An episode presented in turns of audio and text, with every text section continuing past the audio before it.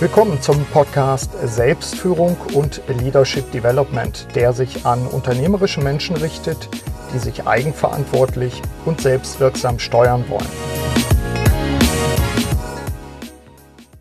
Hallo, mein Name ist Burkhard Benzmann. Ich begleite unternehmerische Menschen, insbesondere in Veränderungssituationen.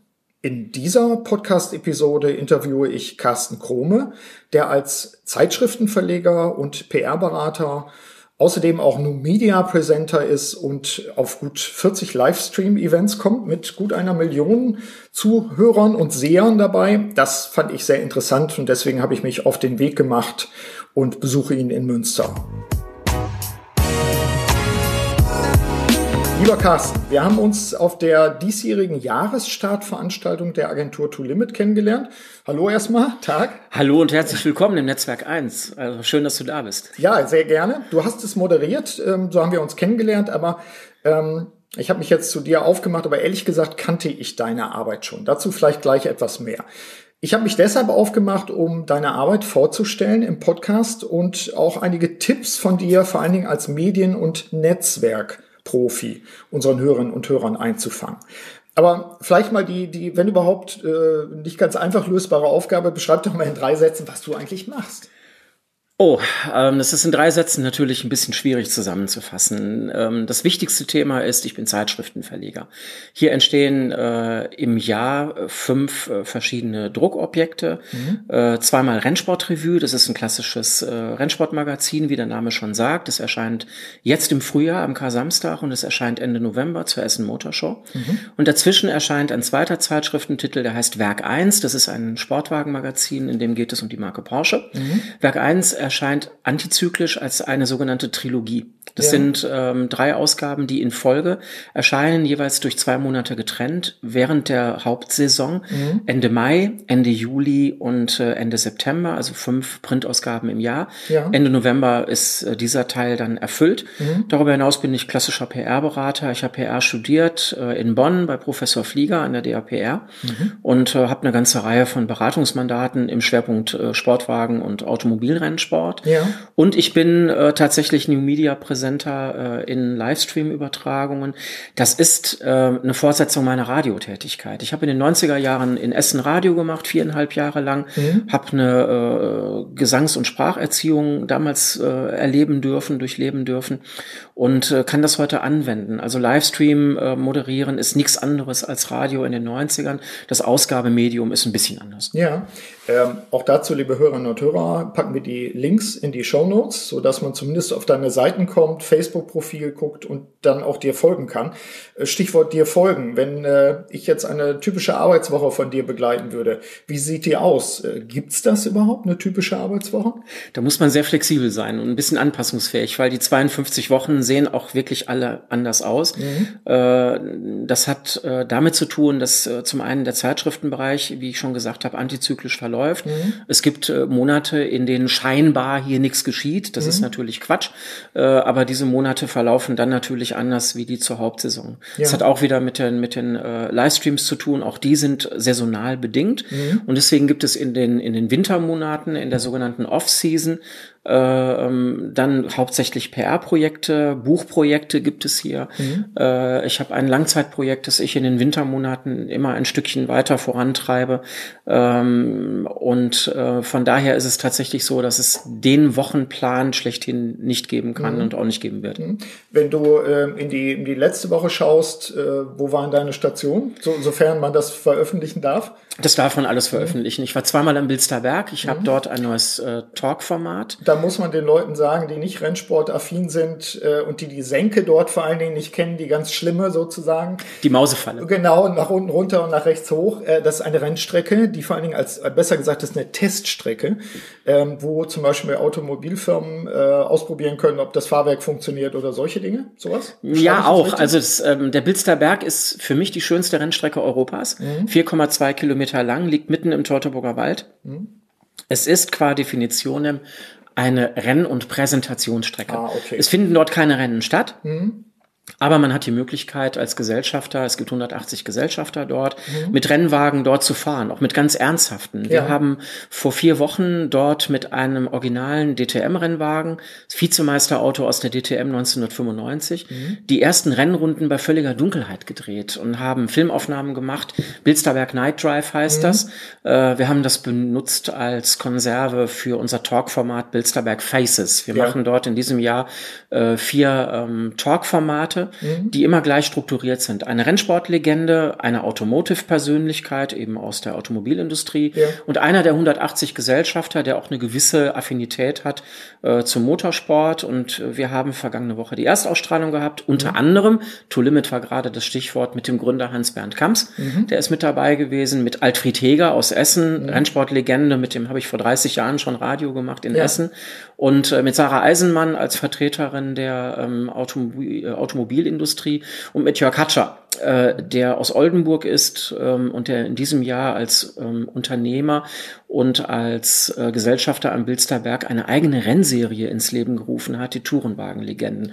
Und alles das haben wir letzte Woche am Bilsterberg erzählt und wie es dann immer so ist. Nach der Durchführung gibt's ein Debriefing, das hatten wir dann vergangene Woche Freitag, mhm. haben die Dinge einfach auch nochmal durchgesprochen, gab technisch so ein paar Beulen. Es ist natürlich nie alles perfekt von Anfang an. Mhm.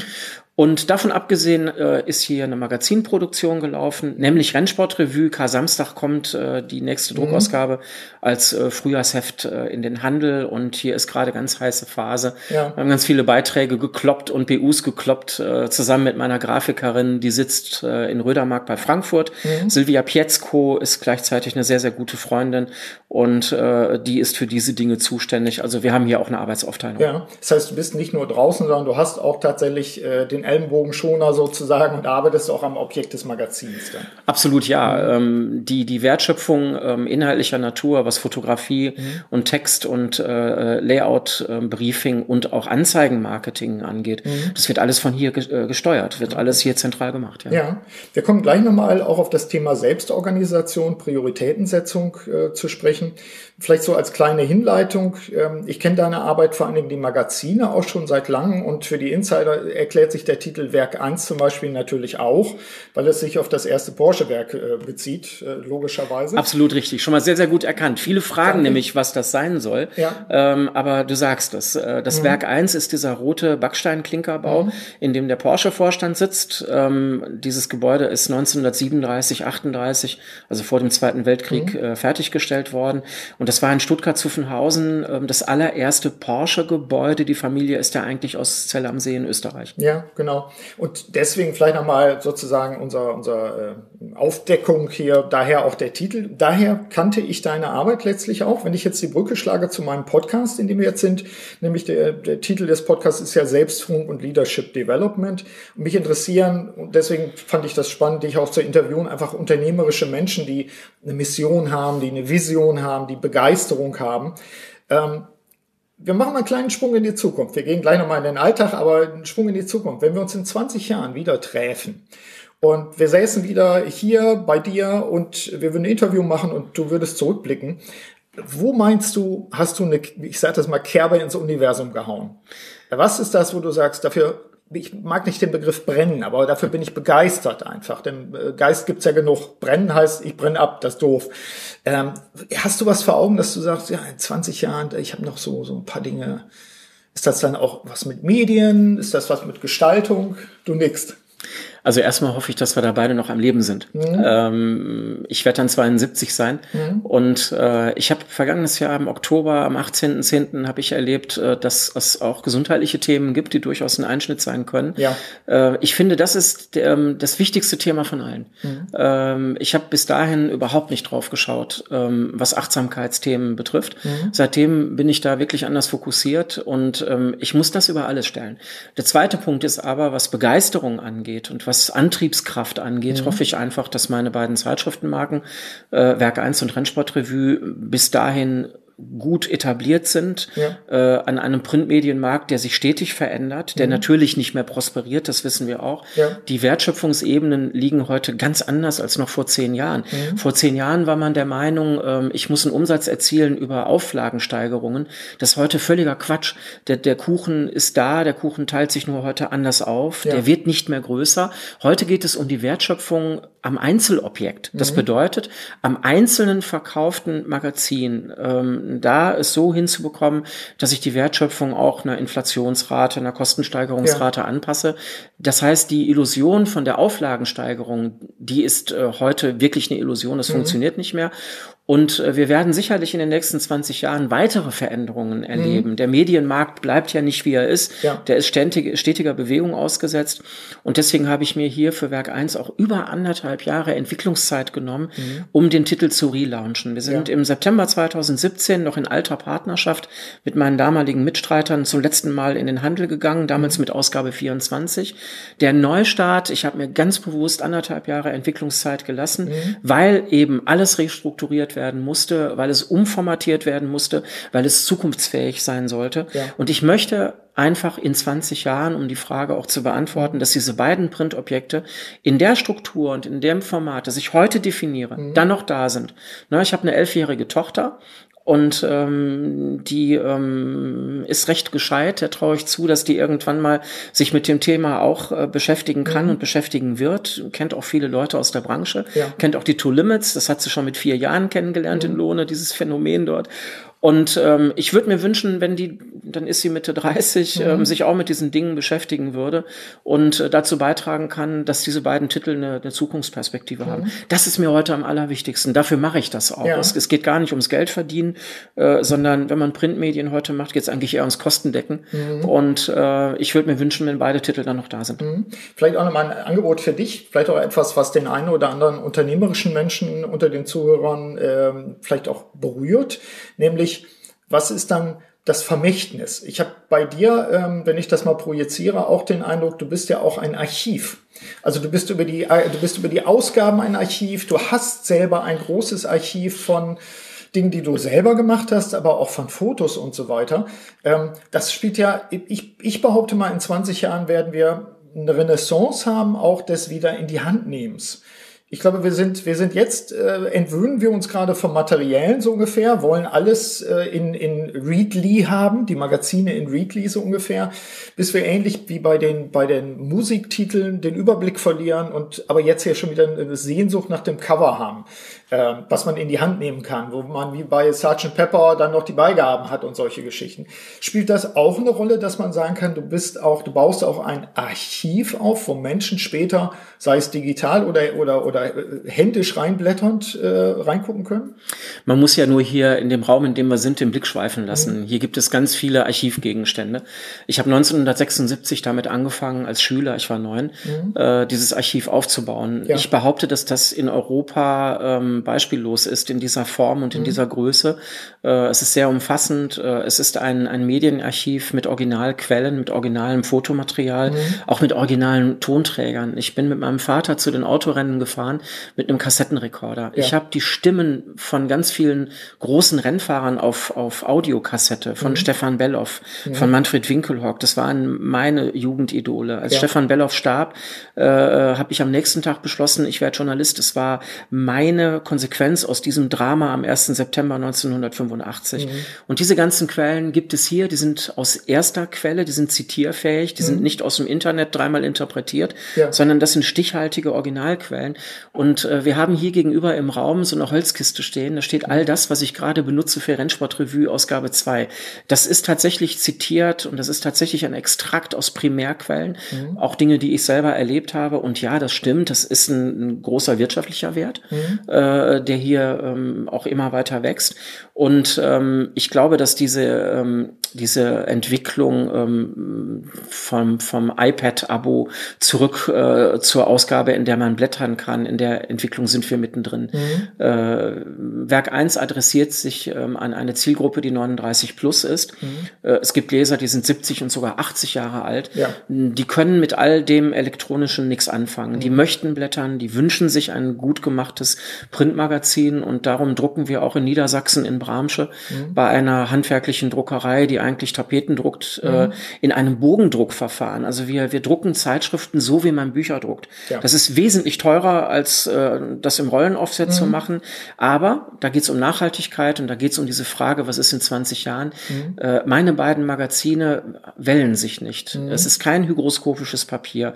Und darum drucken wir es im, im Buchdruckverfahren. Wenn ja. man Werk 1 und Rennsportrevue in 20 Jahren in die Hand nimmt, sieht es genauso aus wie jetzt. Mhm. Und das ist meine Mission. Ich ja. möchte, dass die Dinge eine Nachhaltigkeit haben, dass sie nicht im Altpapier landen, sondern dass man sie sammelt, genauso wie ich Zeitschriften gesammelt habe, als ich mhm. klein war. Mhm. Heute ist eine Generation da, die wird irgendwann das tun, was ich getan habe. Mhm. Und dafür bereite ich das auch so vor, dass das eine Nachhaltigkeit hat und nicht im Altpapier landet. Ja.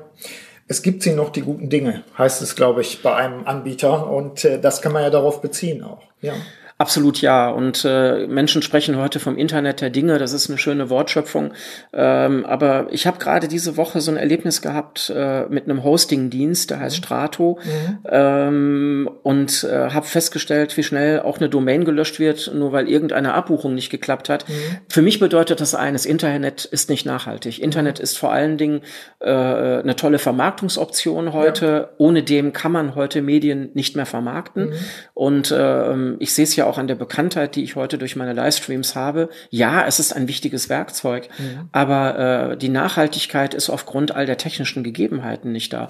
Wenn ich, wenn ich mich an einen Bach in den Wald setze, kann ich mir ein Heft oder ein Buch in die Hand mhm. nehmen. Das Internet kann ich nicht in die Hand nehmen. Mhm. Meine Oma hat immer gesagt, was wiegt das denn? Ja, das wiegt nix. Ja, was wiegt das? Ist schön. Ich nehme mal ein Stichwort auf, was wir aus dem Vorgespräch auch hatten, als wir uns eben zusammensetzen.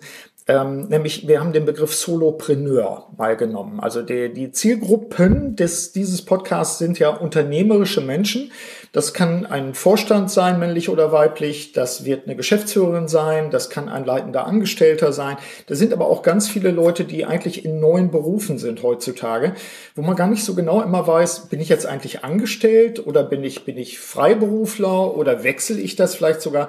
Der Solopreneur ist ja vom, vom Begriff her, wenn ich es richtig verstehe, ein Entrepreneur, der alleine arbeitet, aber durchaus mit den Techniken und Methoden eines Entrepreneurs.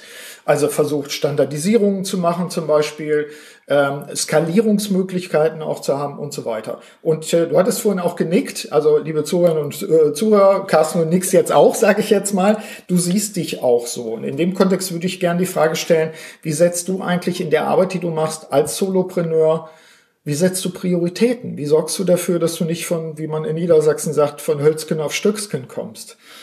Die allerwichtigste Regel habe ich äh, tatsächlich auch hier lernen müssen äh, die lautet, ähm, keine Gefangenen machen, nichts lange vor sich herschieben. Mhm. Ich bin ähm, ein bisschen schwach im, im Abarbeiten. Also aus mir wäre nie ein Sachbearbeiter geworden. Mhm.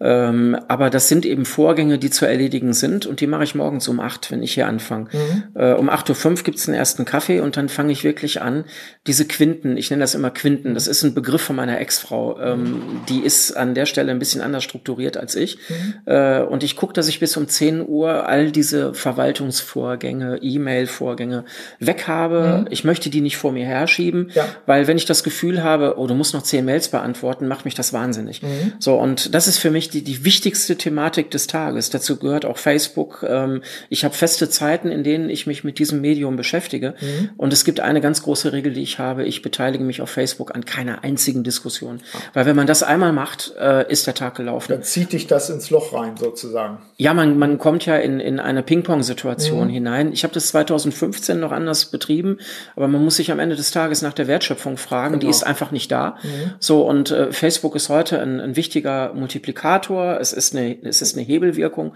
82 Prozent meiner Webseitenzugriffe äh, werden durch Facebook-Links generiert. Das mhm. muss man wissen. Mhm. Und wenn man das weiß, kann man sich das zu eigen machen. Hier geht es also ganz viel um Disziplin und um, um Organisation, weil ganz am Ende des Tages geht es auch um Work-Life-Balance. Mhm. Die möchte ich natürlich auch haben. Die kommt nämlich immer zu kurz. Mhm. Aber jetzt, äh, das ist vielleicht auch nochmal ein spannender Punkt aus, aus unserem Vorgespräch. Du hast ja nicht immer so gearbeitet, wie du jetzt arbeitest. Du arbeitest jetzt, äh, so habe ich das verstanden, mit relativ wenig Ballast. Du hast ähm, ein Netzwerk auch von, von Kooperationspartnern, die, Stichwort Grafikerin und so weiter, in deinem Produktionsprozess eine Rolle spielen.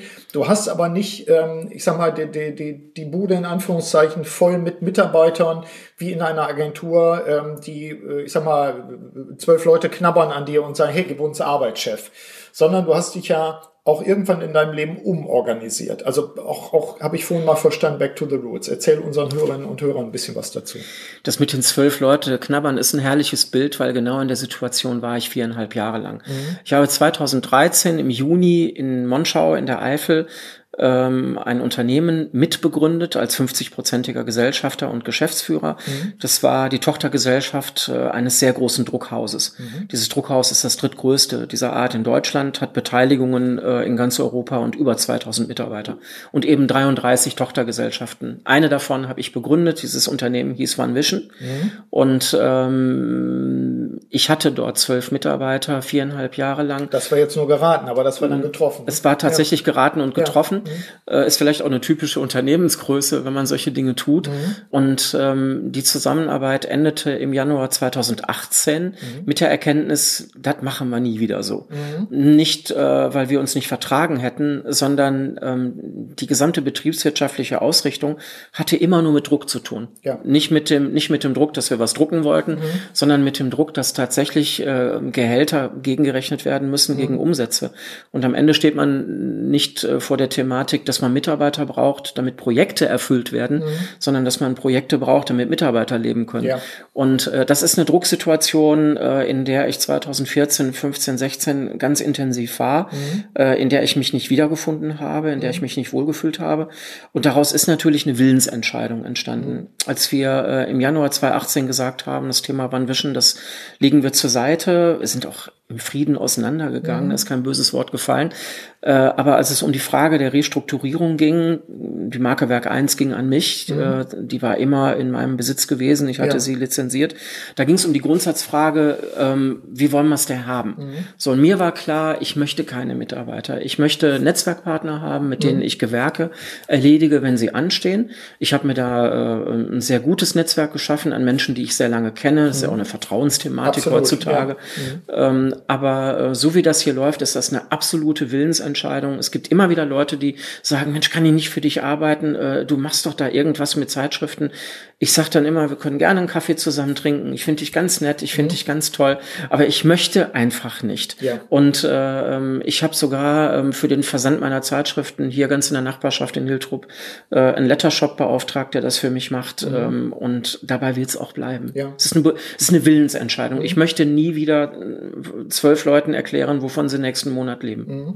Und auch um, um deine Begeisterung und eben auch diese langfristigen Ziele umsetzen zu können, ist das deine Form einfach einfach dann auch. Äh, du hattest äh, vorhin auch mal zwischendurch äh, gesagt, das, das war dir auch schon früh klar, dass du in so einer Struktur arbeiten wolltest. Mit 23. Mhm. Ich habe äh, 1989 in Mörs am Niederrhein äh, die Carsten Krome MS-Organisation gegründet, nicht ahnend, dass ich mal in Münster landen würde. MS für Motorsport. Genau, das mhm. stand nicht für Münster, sondern das mhm. stand tatsächlich ja. für Motorsport. Das ist jetzt genau 30 Jahre her. Und ich hatte damals schon den gleichen Steuerberater wie heute. Und mhm. ähm, als ich im Januar 2018 zu ihm kam und sagte, hör mal zu, mein lieber Gerd, der ist in Wesel am Niederrhein, ähm, das und das habe ich vor, da guckte der mich äh, äh, sehr unaufgeregt an und sagte, ja, Carsten, das ist ja Back to the Roots. Mhm. Das war mir selber gar nicht so bewusst, aber ja. der hatte recht damit. Ich mhm. habe von äh, 1989 bis 2001 äh, rein selbstständig gearbeitet, mhm. auf genau dieselbe Weise. Mhm. Und äh, ich setze das heute eigentlich fort. Ne? Mhm. Ich habe auch nie eine Bank nach irgendwas fragen müssen, weil es äh, kein Neukonzept war, sondern es war eine Wiederaufnahme. Ja. Und ähm, ich habe das ganz früh verinnerlicht, ähm, dass ich so ein Mensch bin, der seine Arbeitsfelder selber organisieren möchte, mhm. der sich selber motivieren möchte, der auch selber einen Überblick hat über Umsätze und über Kosten. Mhm. Ähm, das ist auch nie großartig schiefgegangen. Ja. Ähm, ich weiß nicht, ob es mir im Blut liegt, ähm, möglicherweise. Ich mag das zu wirtschaften. Ich mag das gar nicht, wenn andere für mich wirtschaften. Mhm. Das finde ich furchtbar. Die spannende Frage ist ja auch, was sind, was sind die eigenen Werte? Und äh, das sollte man möglichst frühzeitig wissen äh, wie war das Augen auf bei der Berufswahl, dann auch wirklich zu sagen, da darf es auch keinen Widerspruch geben zu diesen Werten, weil ich sonst Selbstsabotage betreibe oder mich, mich verführen lasse sozusagen von anderen Leuten, die mal Einfluss haben, Mensch, wollen wir nicht ganz groß rauskommen, skalieren oder sowas. Vielleicht an der Stelle ja, back to the roots an der einen Seite. Auf der anderen Seite ist ja etwas zwischendurch passiert. Stichwort, das Internet ist da, ähm, soziale Medien sind da und ich erlebe dich zwar auch als, als äh, klassischen, im besten Sinne Journalisten, der die Qualität einfach auch des, des Text- und Bildmaterials will, braucht und einfordert. Auf der anderen Seite sind natürlich soziale Medien einfach auch ein elementarer Bestandteil deiner Arbeit. Und das finde ich auch das Spannende dabei. Du nutzt ja auch zahlreiche Kanäle. Wie schaffst du es, äh, die Medien für dich einzusetzen und das gesteuert zu machen. Und umgekehrt äh, die, natürlich die Frage, läufst du auch ab und zu Gefahr abzusaufen im, im, im Dschungel? Und äh, du hast aber vorhin gesagt, nee, du hast ja Disziplin, du antwortest bei Facebook nicht drauf. Also wie gehst du damit um mit den sozialen Medien? Wie nutzt du sie wirklich für dich? Gibt es da ein paar Prämissen? Man muss sich der Funktionsmechanik bewusst sein. Ich habe PR studiert in Bonn mhm. und äh, es ging damals schon um Funktionsmechanismen in der Kommunikation. Mhm. Und äh, in letzter Konsequenz ist Facebook äh, oder Instagram oder Twitter nichts anderes als eine Ausgabeform. Die, ähm, die Funktionsmechanik ist aber immer dieselbe. Mhm. Ähm, ich arbeite bei Facebook ausschließlich mit Teasern. Ich stelle niemals volle Inhalte dort hinein, mhm. sondern äh, es gibt immer nur einen, einen, kurzen, immer gleich langen Teaser mit einer Headline, mit einer Phrase mhm. und äh, mit der Formulierung weiterlesen, gerne hier. Ja. Das ist eine Einladung. Dieser Einladung folgt ein Link. Der Link führt zu meinen beiden Webseiten, mhm. weil die große Gefahr, äh, die man bei Facebook heute hat, ist, dass man sich selber kannibalisiert wird, mhm. indem man von dem Inhalt, den man generiert, zu viel vorwegnimmt. Man ja. muss ja Anreize schaffen, dass sich jemand noch ein Medium kauft. Und wenn ich im Internet schon alles erzählt habe, gibt es keine Veranlassung mehr, ein Magazin zu kaufen für 8,50 Euro. Warum soll das jemand tun? Sehr guter Punkt, ja. So, und mhm. äh, das ist auch das, was ich meinen Kunden erzähle. Mhm. Ich äh, habe äh, PR-Kunden, für die ich Social Media mache. Es gibt einen sehr guten Kunden, der ist in Wessling bei München. Mhm. Der baut äh, sehr hochkarätige Porsche-Projekte. Mhm. Und ähm, der hat verstanden, dass äh, wir dort genauso vorgehen. Der ist auch ganz streng. Mhm. Der achtet darauf, dass die Links immer zu seiner Webseite führen. Es ja. geht um sein Google-Ranking. Viele Geschäftsleute haben verstanden, dass es ein Google-Ranking gibt äh, für, für Webseiten. Mhm. Das generiert man natürlich nicht, wenn man irgendein Handybildchen irgendwo bei Instagram hochlädt ja. äh, und dann sagt, äh, boah toll, ich habe 130 Klicks, äh, jetzt wird die Kasse klingeln. Mhm. Äh, ich sag solchen Leuten immer, irgendwann gibt's den Hashtag Kasse leer mhm. ähm, oder keine Kohle Kohle oder sowas. Ne? Da ja. müssen die immer alle lachen, du musst auch gerade ja. schmunzeln, müssen ja hier so ein bisschen Kino im Kopf machen. Ne? Mhm. Ne?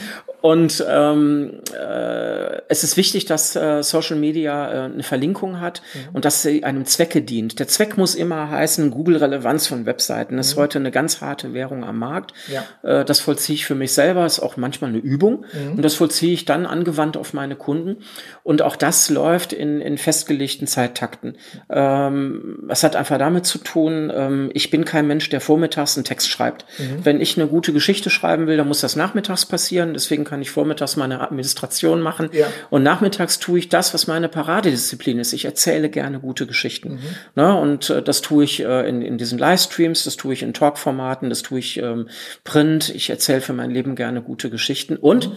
ähm, ich habe tatsächlich noch einen Wunsch für die nächsten 20 Jahre und für die nächsten Wintermonate. Ich habe ein Romanprojekt. Ah. Ähm, das Romanprojekt ähm, heißt Bismarck-Turm. Mhm. Ähm, das ist eine zu 80 Prozent wahre Geschichte, 20 Prozent sind fiktional.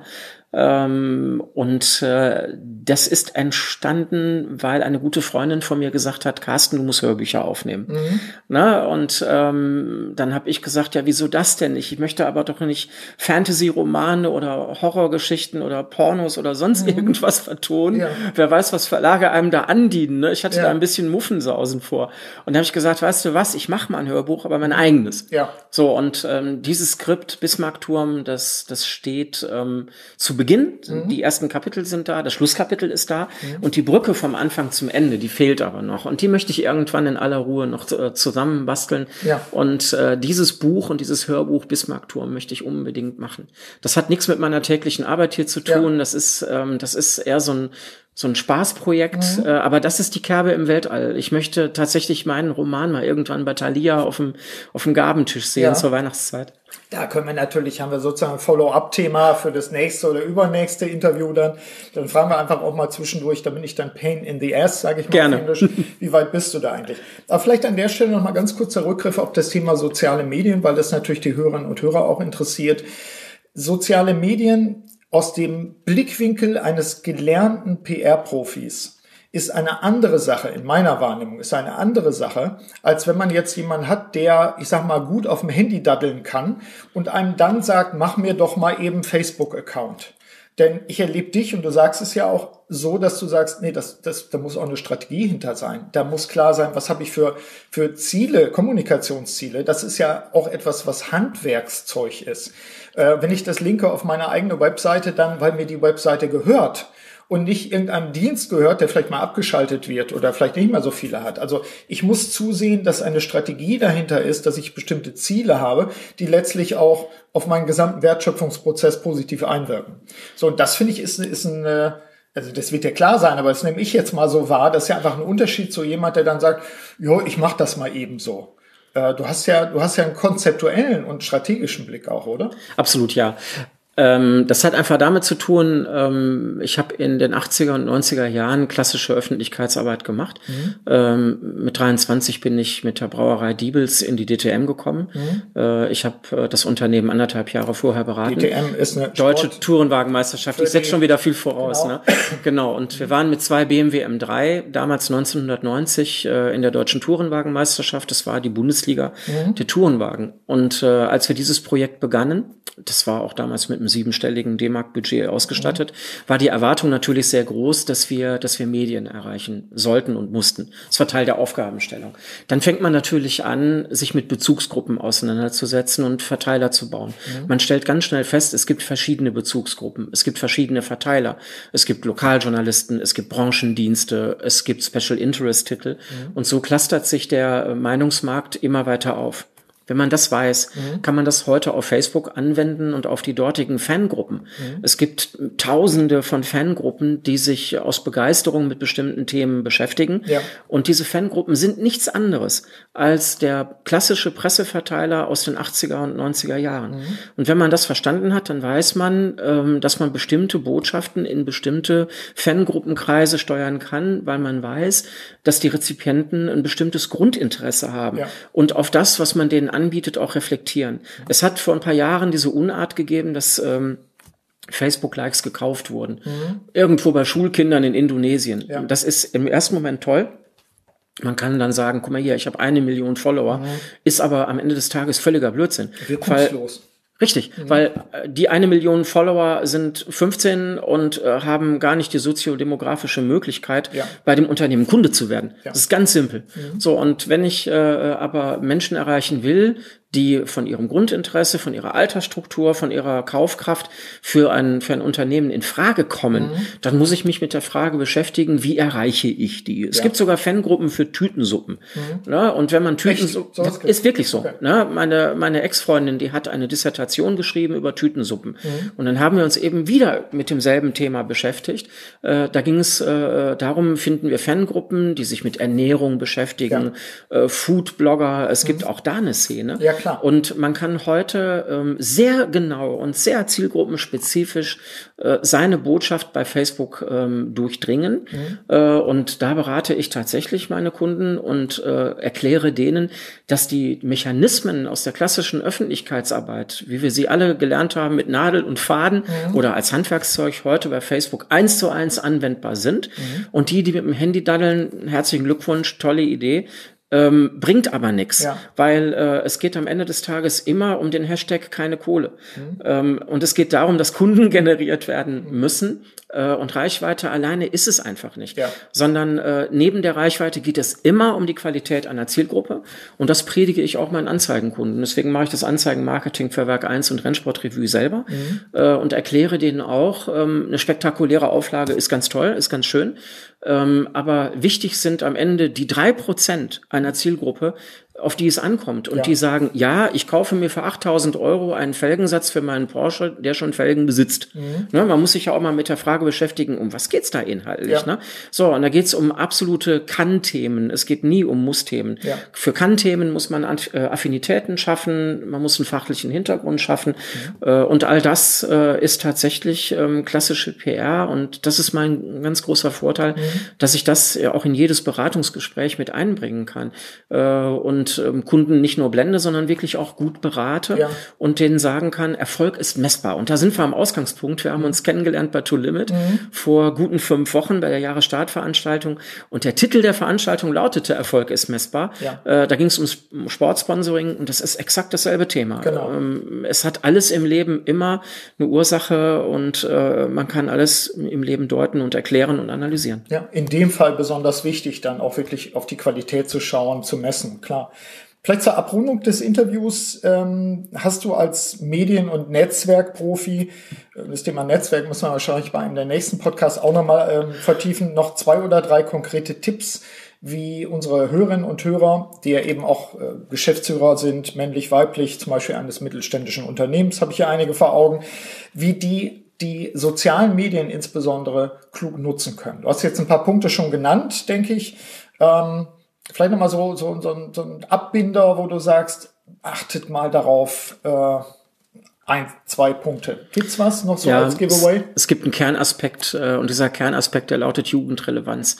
Man glaubt immer, ähm, dass die äh, sozialen Medien ein besonders jugendrelevantes Thema sind. Mhm. Die Tochter vom Chef, äh, die hat ein neues iPhone, die macht jetzt Social Media. Mhm. Quatsch. Mhm. Sondern äh, ich glaube, dass der, der wesentliche Fehler, der da gemacht wird, ähm, das Missachten äh, von, von äh, PR-handwerklichen Funktionsmechanismen mhm. ist. Man sollte einfach, wenn man Facebook macht, eben nicht jugendrelevant sein, es sei denn, es geht um jugendrelevante Produkte. Klar. Na, kann natürlich sein, wenn, wenn, wenn jemand äh, eine Akne-Creme macht, naja, dann hat er mit 13- bis 15-Jährigen zu tun, mhm. zwangsläufig, äh, in späteren Semestern hoffentlich nicht mehr. Mhm. Ähm, aber äh, die, die ähm, Strategie für Social Media muss eigentlich der eigenen Zielgruppe entsprechen. Mhm. Wenn ich ein Produkt habe, das die Generation 39 plus anspricht, dann sollte ich immer schauen, dass ich auch dort mit Dienstleistern arbeite, die den Pulsschlag dieser Zielgruppe verstehen. Ja. Eine 17-Jährige oder 19-Jährige, die weiß nicht, wie ein 50-Jähriger tickt und wie der denkt. Die mhm. kennt ihren Vater vielleicht, aber mit dem hat sie nichts zu tun oder mhm. will sie nichts zu tun haben, weil er peinlich ist. Mhm. Ähm, aber äh, das ist, glaube ich, das Wichtigste. Äh, Kommunikation ist ein Augenhöhenprinzip und mhm. das ist es auch bei Facebook und mhm. das ist es auch bei Instagram und bei Twitter. Ja. Ich finde es ganz wichtig, dass die, ähm, dass die Dienstleister, die da tätig werden, auf Augenhöhe mit ihren Kunden sind und dass es eben nicht diese Jugendrelevanz ist, nur weil das modernes und irgendwas Elektronisches ist. Mhm. Ich glaube, da liegt der größte Denkfehler, den Geschäftsleute machen, gerade Mittelständler. Ähm, wenn man jetzt diese berühmte 3%-Regel nimmt, ne, 3% vom Umsatz gehen ins Marketing, mhm. das ist ja nicht viel Geld. Mhm. So, und da muss ich mir meine Schüsse einteilen und da muss ich sehr genau wissen, was mache ich mit diesem kleinen Budgetanteil ja. äh, und muss da einfach sehr spezifiziert äh, vorgehen. Und äh, ich möchte mich jetzt gar nicht selber als Dienstleister empfehlen. Mhm. Ich habe hier mehr als genug zu tun, mhm. sondern ich kann eigentlich nur alle Zuhörer dazu auffordern, genau hinzusehen und genau hinzuschauen bei der Auswahl von Dienstleistern, mhm. wer sind da meine Sparringspartner? Sind die mit mir auf Augen Augenhöhe. Ja. Und äh, wenn ich ein 50-jähriger ähm, Handwerker wäre, der von der Pike auf sich den Laden selber aufgebaut hat, mhm. ich hätte Schwierigkeiten mit einem 20-Jährigen. Mhm. Äh, mir wäre es lieber, ein Gleichaltriger würde mir sagen, hör mal zu, Manni, ich erkläre dir mal, wie das mit deiner Möbelschreinerei vorangeht. Ja. Denn auch das kann ein sehr spannendes Thema sein. Mhm. Oder ein Tandem wäre ja auch eine Möglichkeit, dass äh, ZB. sag mal, der alte Hund und der junge Hund sozusagen zusammenarbeiten. Richtig, aber wichtig ist einfach, hier geht es um Erfahrung mhm. und äh, ähm, Erfahrung muss transportiert werden das ist ein Wissensfundus ja. und äh, auf den sollte man immer zurückgreifen können. Und dann kann man, wie bei To Limit sagen, Erfolg ist messbar. Und das können auch junge Leute sagen, aber auch die spielen dort Doppelpass mit den Älteren. Mhm. Äh, das eine geht ohne das andere nicht. Ja, wir sehen die deutsche Nationalmannschaft im Fußball gerade vor Augen. Vielleicht das nochmal als äh, gut, dass die gewonnen haben, damit das Bild auch passt an der Stelle. Carsten, ganz herzlichen Dank für das ich zu danken. Interview. Ja, sehr gerne beiderseits. Und äh, wir haben bestimmt noch Stoff für mindestens ein weiteres äh, Interview in den kommenden Monaten. Bin ich mir ganz sicher. Und äh, ich meine, der Weg von Osnabrück nach Hiltrup, der ähm, ist ja doch überschaubar. Sehr. Ich mache auch gerne einen Gegenbesuch beim nächsten Mal. Ich komme gerne nach Osnabrück. Ich mag das Osnabrücker Land. Ja. Und äh, ich glaube, der Stoff, der geht uns nicht aus. Auf keinen Fall. Alles Gute erstmal. Danke dir. Recht herzlichen Dank. Ciao. Ja, soweit mein Interview mit Carsten Krome, dem Medien- und Netzwerkprofi. Nutzen Sie die Tipps und Anregungen aus dieser Episode für Ihre Selbstführung. In diesem Sinne wünsche ich Ihnen wie immer eine wirksame Zeit, Ihr Burkhard Benzmann. Vielen Dank, dass Sie auch bei dieser Episode des Podcasts Selbstführung und Leadership Development dabei waren. Auf bald!